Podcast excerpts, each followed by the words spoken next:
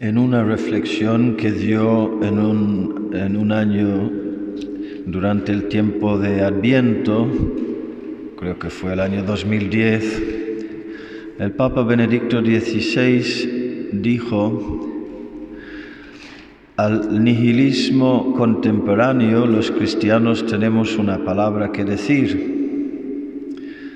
Ya sabes que nihilismo significa viene del latín nihil, que significa nada. Los que no creen en nada, los que creen en la nada. Piensa el hombre nihilista que dentro de él y en torno a él reina la nada. Nada antes del nacimiento y nada después de la muerte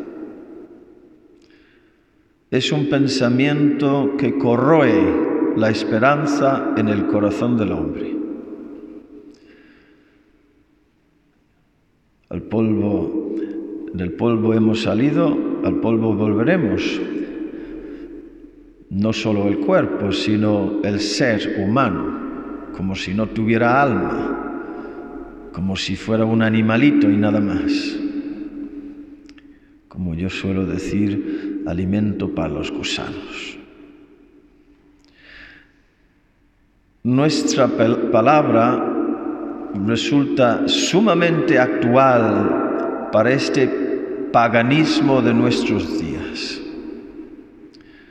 ¿Y qué es esa palabra que tenemos que decir nosotros? En Belén nace una nueva esperanza. Y la, palabra esperanza con la E en mayúscula. Nace la esperanza. Jesucristo da esa esperanza. El niño que estamos esperando entra en este mundo de la nada, donde parece que prevalece la muerte, para darnos una palabra de esperanza, de vida eterna, de victoria sobre el mal y sobre la muerte. Profundizando y desarrollando un poco más esta breve reflexión del Papa Benedicto XVI, habría que decir que la mayoría de los hombres ni siquiera llegan a eso. O sea, viven como si Dios no, no existiera. Pero no lo han procesado en la cabeza, porque han dejado de creer, pero también han dejado de pensar.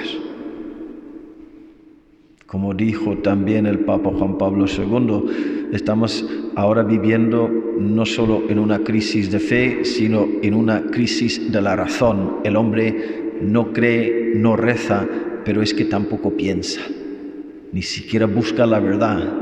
Vive como un animalito entonces piensa que va a morir como un animalito. Hacen una distinción entre los ateos teóricos, que son los que, los que piensan o piensan que piensan y llegan a la conclusión de que Dios no existe. Están ciegos.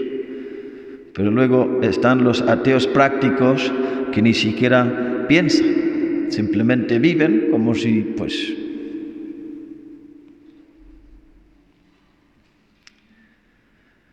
Lo que pasa es que también hay cristianos teóricos y prácticos. Cristianos que no piensan, que no profundizan, no profundizan, que no rezan. A lo mejor incluso van a misa los domingos. A lo mejor nos pasa un poco a todos. Para esto el tiempo de Adviento, para pensar para parar, para pensar, para rezar, para profundizar en el, en el nacimiento de la esperanza en Belén. Solamente repasando los tres antífonos de la oración que acabamos de hacer, mira, la primera decía, Señor Dios mío, a ti te grité y tú me sanaste, te daré gracias por siempre. En los tiempos de desesperación, de desesperanza, de oscuridad, de noche oscura, a veces muy, muy oscura, muy terrible. Gritamos al Señor y nos sana y nos da la paz y la fuerza y vivimos agradecidos. La segunda antífona. Dichoso el hombre a quien el Señor no le apunta el delito. Otra razón de mi esperanza me ha perdonado mis pecados, me perdona mis pecados, me perdonará mis pecados, no se cansa de perdonarme. No soy un ser culpable, culpabilizado, como nos acusan de ser. Eso. Somos seres liberados de la culpa, perdonados, motivo de gozo, de gratitud y de esperanza.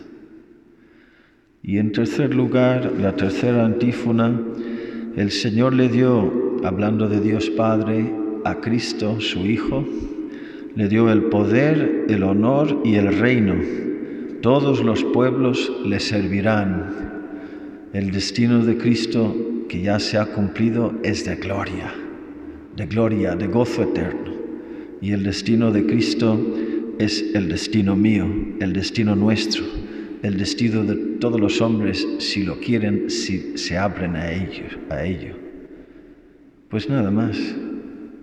Con eso ya hemos profundizado en la gran suerte que nos ha tocado y en el testimonio de luz y de esperanza que podemos dar, señalándoles, mira, estás viviendo en la nada, no crees en nada, crees en la nada, piensas que vienes de la nada y que vuelves a la nada y que lo que te rodea es nada más que la nada.